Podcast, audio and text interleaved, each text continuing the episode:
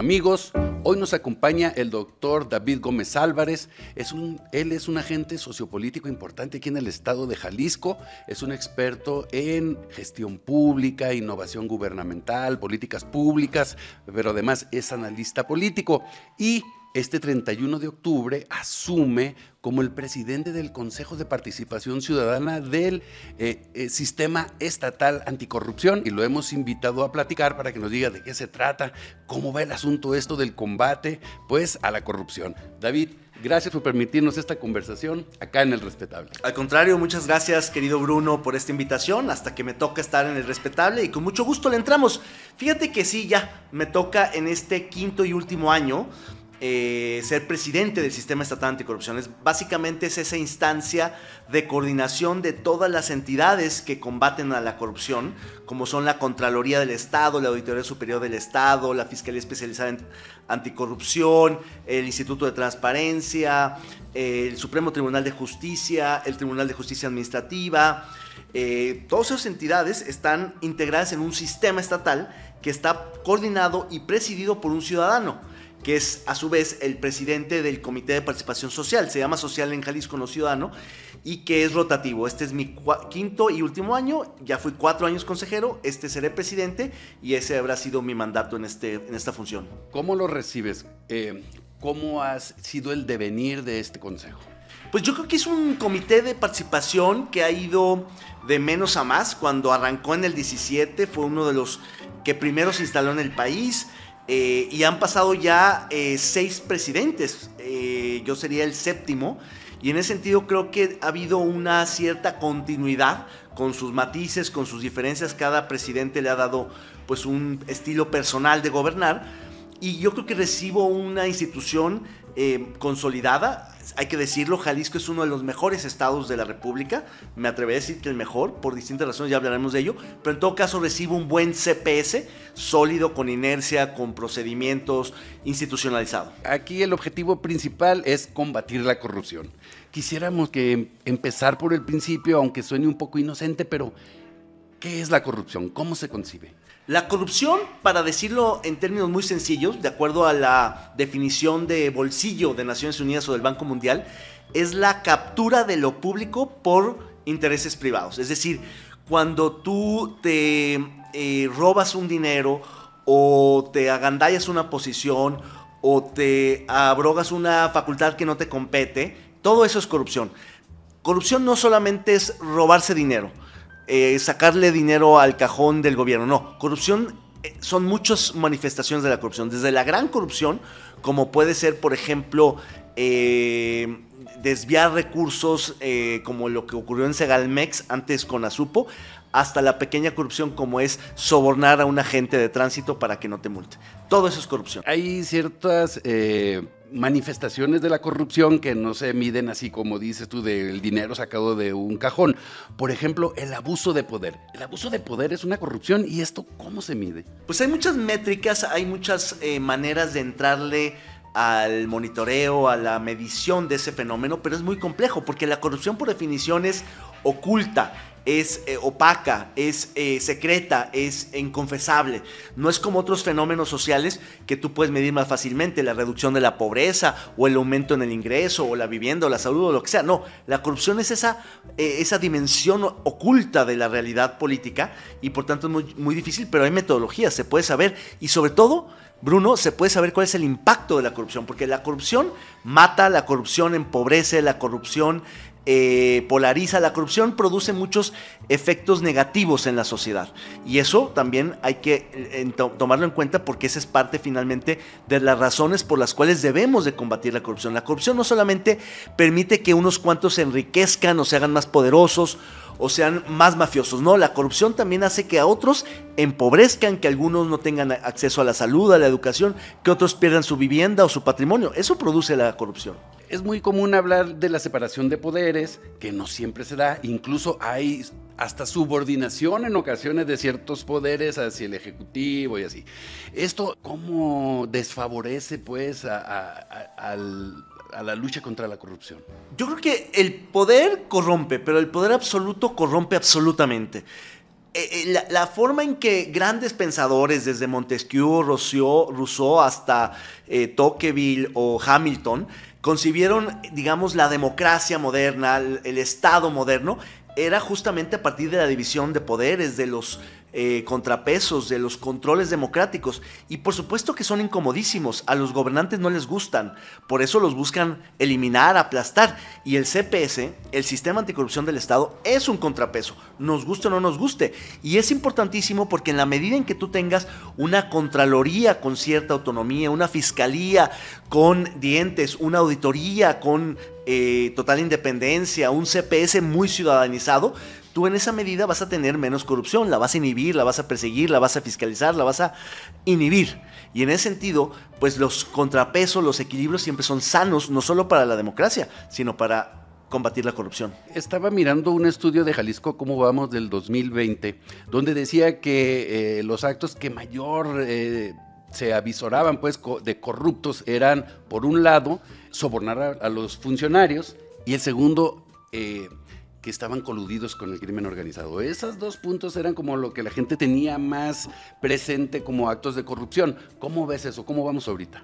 Yo creo que Jalisco es uno de los estados que menos mal van. Yo no diría que va bien, es decir, de los que menos han empeorado. Pero hay indicadores que para mí son parte de la corrupción, como la violencia, los feminicidios, los asesinatos, las desapariciones. Todo eso tiene que ver porque no tenemos una justicia o una policía o una fiscalía investigadora, un ministerio público o un instituto de ciencias forenses suficientemente capaz, capacitado para hacer frente a la crisis.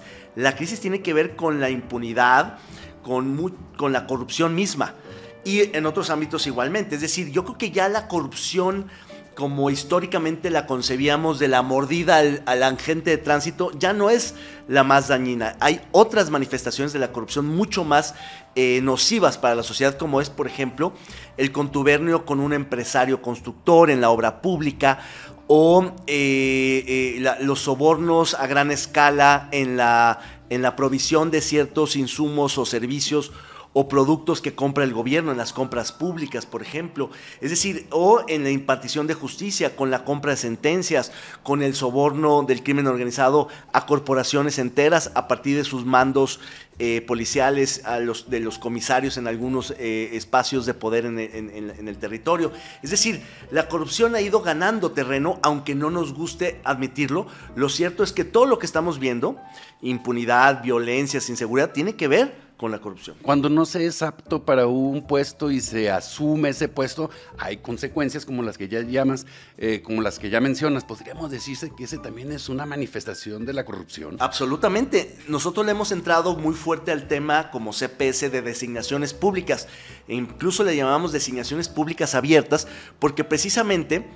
Eh, estamos porque en los cargos sea un eh, magistrado del Tribunal Superior, un consejero de la Judicatura, eh, un titular de un organismo público autónomo, quien sea que ocupe una responsabilidad de ese tipo, tiene que tener el perfil, tiene que tener las competencias, las credenciales, la formación, la visión. No puede llegar simplemente el amigo, el leal, el compadre, el achichincle, como está sucediendo a nivel federal y estatal sino con perfiles idóneos. Y, por eso hay un mantra de los perfiles idóneos ya.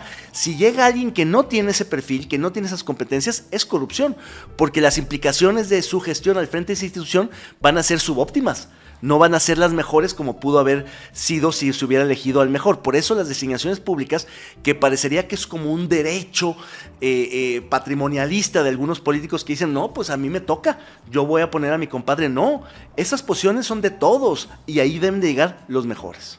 También un, este, informe reciente del INEGI eh, informaba que eh, Jalisco pasó en el 2019 de ser el séptimo estado más corrupto del país al 19, es decir, un avance sustancial. ¿Qué opinas de eso? Digo, esto es en el 2021. Son encuestas, las del INEGI, muy sofisticadas metodológicamente, son absolutamente confiables. Yo sí creo que ese avance es real.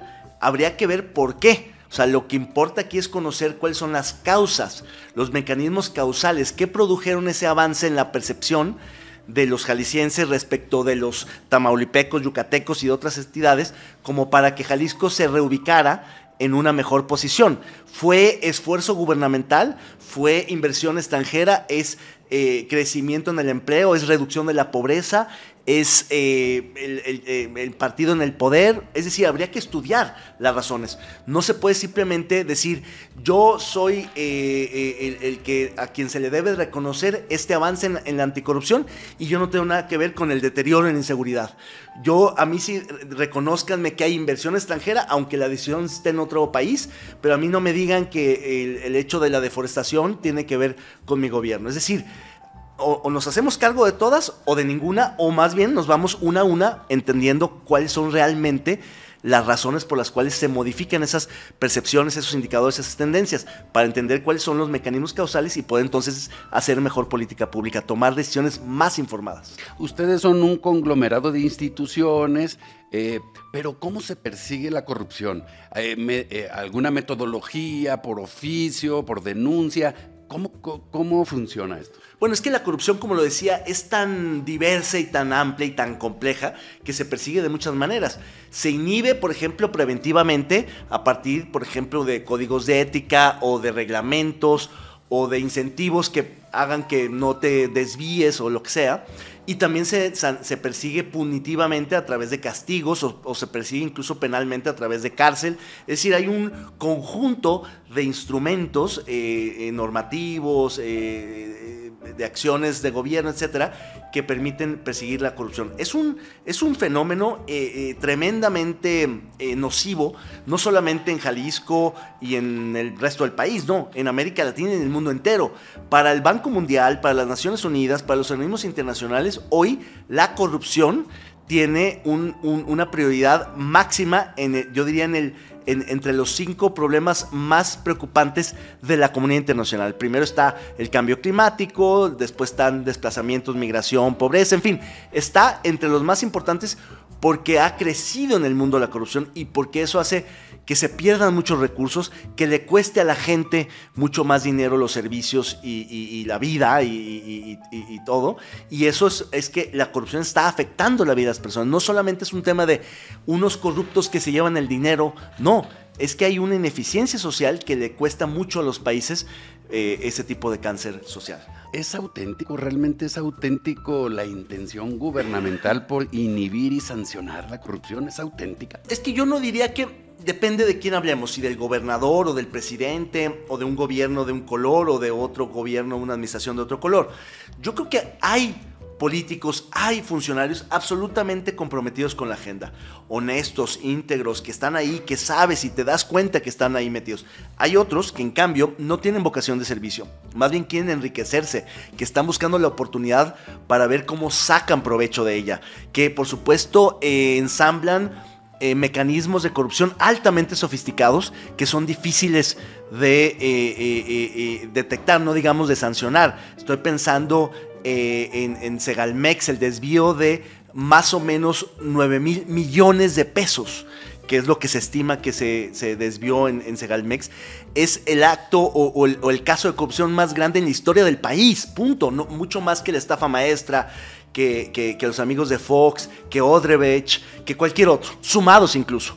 Es decir, la corrupción ha ido avanzando en el país. En el caso de Jalisco, habrá que ver cómo, cómo termina este sexenio. Como en este se persiguieron casos del sexenio pasado del exgobernador Aristóteles, que algunos incluso están en la cárcel. Eso me parece que es muy importante y que mande una señal muy importante para que sepas, si vas a, pensártela en robar, eh, siendo funcionario público, que puede haber un castigo. Es decir, la impunidad provoca, produce eh, eh, corrupción. En el momento en que hay casos como estos que son sancionados, creo que se manda un muy buen mensaje. Pues David Gómez Álvarez, próximo presidente del Comité de Participación Social. Eh, muchas gracias por esta conversación acá en El Respetable. No, al contrario, muchas gracias por el espacio. Y, y la corrupción, sobre todo, Bruno, es un tema de la sociedad en su conjunto, de la sociedad civil entendida como empresarios, activistas, académicos, periodistas. Todos tenemos que entrarle porque en realidad la, corrupción beneficia a muy pocos a costa de la inmensa mayoría. Y si no estás en el enjuague con esos pocos, pues entonces ya perdiste. La mayoría estamos perdiendo, la mayoría somos honestos, estamos fuera de los enjuagues, de, de las corruptelas, vamos combatiéndola. Yo creo que hay condiciones para que Jalisco sea ejemplo nacional en combate a la corrupción.